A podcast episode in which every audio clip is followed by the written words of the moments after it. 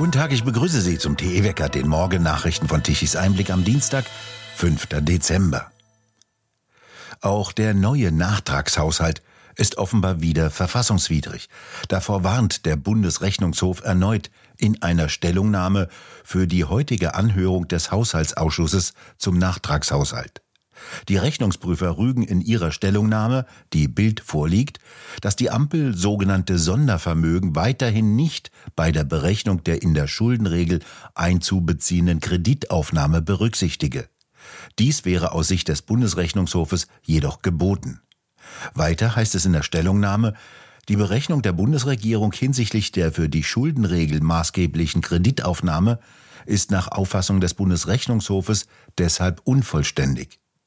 Die rot-grün-gelben Ampelkoalitionäre wollen wieder die Schuldenbremse austricksen, die ausdrücklich im Grundgesetz verankert ist. Sie wollen neue Kredite in Milliardenhöhe am regulären Haushalt vorbeischummeln. Laut Bild würden die Prüfer die Höhe der am Haushalt vorbeigetricksten Kredite auf insgesamt 14,3 Milliarden Euro schätzen. Die tauchen im offiziellen Nachtragshaushalt nicht auf. Dagegen müssten CDU, CSU wieder beim Bundesverfassungsgericht klagen. Allerdings haben sie bereits gesagt, dies für den Nachtragshaushalt 2023 nicht zu tun. Der AfD als Opposition fehlen für einen solchen Schritt die notwendigen Stimmen im Bundestag. In München stellt heute vorbeugend der Flughafen seinen Betrieb ein. Der Wetterdienst hat Eisregen angekündigt. Bis 12 Uhr soll es keine Starts und Landungen geben, wie ein Sprecher des Flughafens am Montagabend mitteilte. Man gehe davon aus, dass es auch am Dienstagnachmittag und in der restlichen Woche deutliche Einschränkungen geben werde. Die Lufthansa sprach von mehreren hundert Fluggästen, die auf dem zweitgrößten deutschen Flughafen übernachtet hatten. München ist ein wichtiges Drehkreuz im internationalen Flugverkehr. Gestrandet waren offenbar hauptsächlich internationale Passagiere, weniger einheimische. Passagiere beschwerten sich, dass keine Übernachtungen arrangiert worden seien. Eine US-Bürgerin warf der Lufthansa vor, dass ihr Sohn, Schwiegertochter und Baby drei Tage ohne Gepäck oder Kinderkleidung in München festgesessen hätten. Ein weiterer Fluggast schrieb, dass er seit Freitag in München festsitze. Bei der Deutschen Bahn soll es noch in dieser Woche Beeinträchtigungen im Zugverkehr geben. Die Eisenbahnergewerkschaft EVG und der Fahrgastverband ProBahn haben die Störanfälligkeit der Bahn kritisiert und Konsequenzen für die Wintertauglichkeit der Bahn gefordert. Der Bundesvorsitzende von ProBahn, Detlef Neuss, sagte, der Bahnverkehr in Deutschland sei nach jahrzehntelanger Sparpolitik nur noch auf Kante genäht. Früher sei die Bahn viel besser gegen heftige Wintereinbrüche gerüstet gewesen.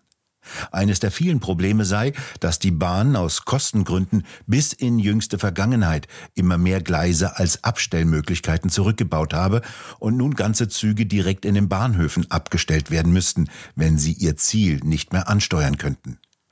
Durch die verstopften Bahnhöfe werde der Bahnverkehr noch schneller blockiert und komme großflächig zum Erliegen, sagte Neuss. Er forderte, dass viele Fehler der alten Bahnreform von 1994 korrigiert werden müssten. Statt auf möglichst viele Gewinne der Bahn zu schauen, müsse der Betrieb im Alltag funktionieren. Bahnreisende wurden aufgerufen, nicht notwendige Fahrten für die Zeit ab dem 6. Dezember zu verschieben.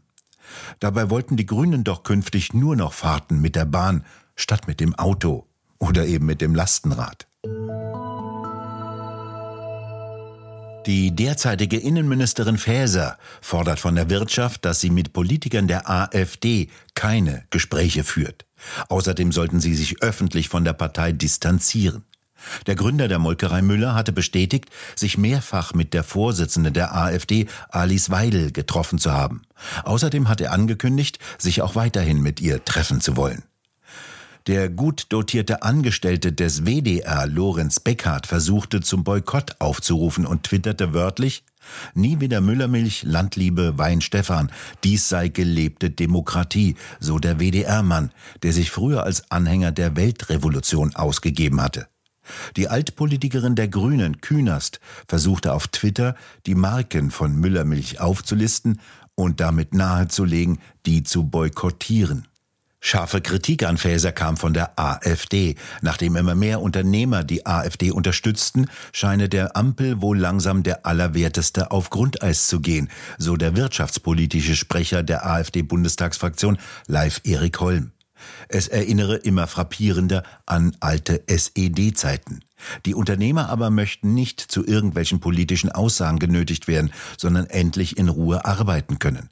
Die deutsche Wirtschaft habe wahrlich andere Sorgen, als auf Pfiff der Ampel irgendwelche Haltungspioretten zu drehen, so live Erik Holm. Der Oberbürgermeister von Tübingen, Boris Palmer, will bei der nächsten Kreistagswahl im kommenden Jahr für die Liste der Freien Wählervereinigung antreten. Als Grund nannte er finanzielle Interessen der Stadt. Im Kreistag könne er über die Kreisumlage mitbestimmen und will so seiner Stadt Projekte finanzieren helfen, sagte Palmer am Montag in Tübingen. In Baden-Württemberg finanzieren Städte und Gemeinde die Landkreise mit.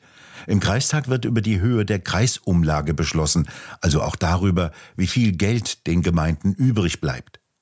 Die Vereinigung der Freien Wähler des Landkreises Tübingen erhofft sich, dass Palmer aufgrund seiner Bekanntheit auch von Personen wählbar ist, die nicht seinem ursprünglich grünen Milieu entspringen.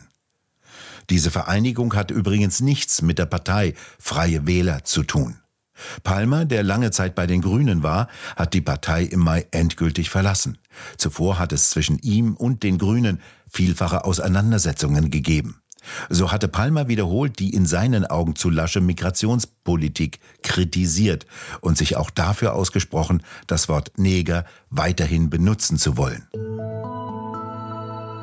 Zu einem massiven Polizeieinsatz kam es in der Nacht zum Montag im Schwarzwald-Wohnstift Lichtental in Baden-Baden. Dort ziehen Asylbewerber und Migranten mit in das Pflegeheim ein. Die Stadtverwaltung Baden-Baden quartiert in das Heim für betreutes Wohnen für Senioren in frei werdende Appartements Migranten und Wohnungslose ein. Die Polizei rückte in der Nacht an, um eine Abschiebung zu vollziehen. Die Gesuchte hielt sich jedoch nicht in ihrem Appartement auf. Die Heimleiterin befürchtet, wie sie gegenüber der Welt sagte, dass Polizeieinsätze im Heim künftig häufiger vorkommen können. Der friedliche Lebensabend der Heimbewohner dürfte dahin sein, so hieß es. In Frankreich kippt nach dem jüngsten Messerattentat eines Islamisten in Paris offenbar die Stimmung. Ein deutscher Tourist war von einem islamistischen Attentäter mit einem Messer getötet worden. Der Tourist arbeitete als Krankenpfleger und wollte mit seiner Freundin in der Nähe des Eiffelturmes spazieren gehen, als er unvermittelt hinterrücks angegriffen wurde. Der Behörde war der Islamist schon seit 2016 bekannt. Er hatte auch bereits wegen Anschlägen im Gefängnis gesessen. In Frankreich werde langsam alles anders, berichtet Matthias Nikolaides bei Tichys Einblick über die Folgen des jüngsten Attentats. Das Land könnte an einer Wegscheide stehen, wie es sie seit langem nicht mehr gegeben habe. Eine der Folgen dieses Attentates waren Versammlungen hunderter Menschen in Paris. So versammelten sich vor dem weihnachtlich geschmückten Pariser Pantheon Hunderte von Franzosen und skandierten Franzose, erwache, du bist hier, bei dir, oder das Gesindel ins Gefängnis, Illegale ins Flugzeug. Laut Augenzeugen sei es eine Atmosphäre ohne jeden Rassismus gewesen. Nur der Überlebensinstinkt der Franzosen, auf dem herumgetrampelt werde, sei erwacht.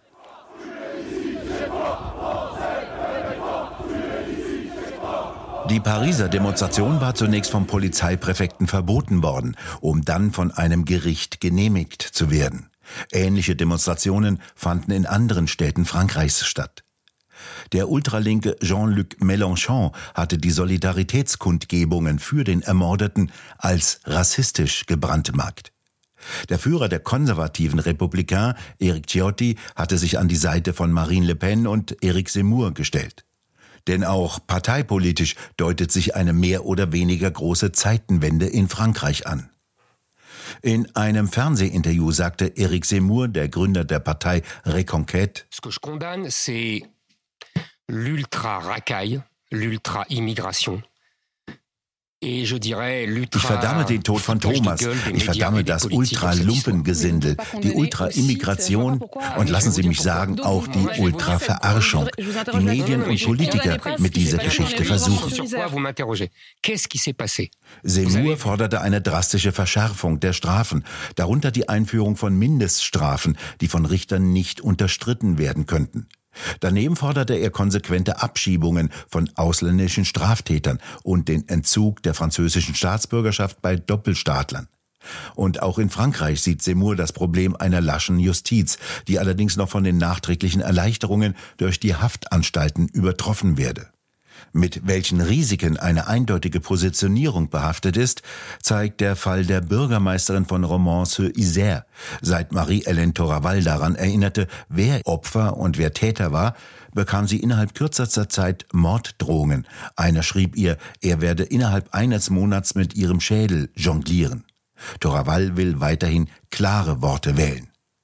Demgegenüber versuchte eine Historikerin im deutsch-französischen öffentlich-rechtlichen Fernsehsender Arte die Bluttat von Crépol nach dem Muster von Romeo und Julia als tragischen Konflikt zwischen zwei Clans zu sehen.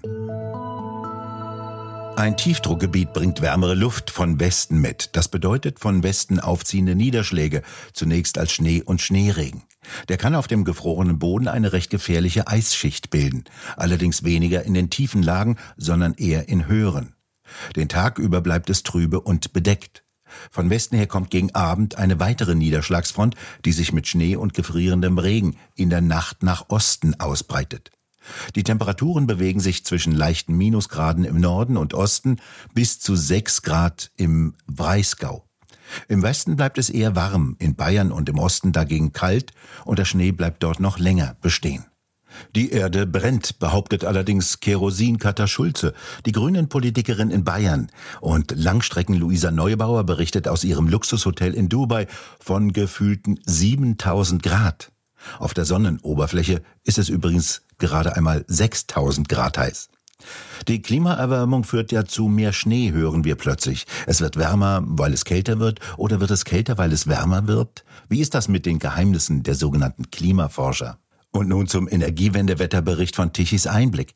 Die Dunkelflaute hält weiter an. Die 2,6 Millionen Photovoltaikanlagen stehen bis zum nächsten Frühjahr ziemlich nutzlos in der Gegend herum.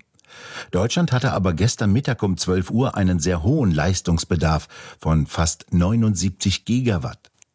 Der Wind hatte etwas aufgefrischt. Die Windräder lieferten um 12 Uhr gestern Mittag etwa 17 Gigawatt an elektrischer Leistung. Der Strom kommt also von Kohle- und Gaskraftwerken, die eigentlich abgeschaltet werden sollen. Die verbleibenden konventionellen Kohle- und Erdgaskraftwerke wurden voll aufgedreht und lieferten um 12 Uhr Mittag 50 Gigawatt an elektrischer Leistung. Auf den meisten Solarzellen liegt eine dicke Schneedecke. Von dort kommt nichts mehr. Dennoch fordert mehr Windräder unverdrossen Energiewende-Sirene Claudia Kempfert. Energiewende jetzt und zwar schnell. Vielleicht stellt sie ein paar Ventilatoren vor die Windräder, damit die sich wenigstens etwas drehen. Wir bedanken uns fürs Zuhören. Schön wäre es, wenn Sie uns weiterempfehlen. Weitere aktuelle Nachrichten lesen Sie regelmäßig auf der Webseite tichiseinblick.de. Und wir hören uns morgen wieder, wenn Sie mögen.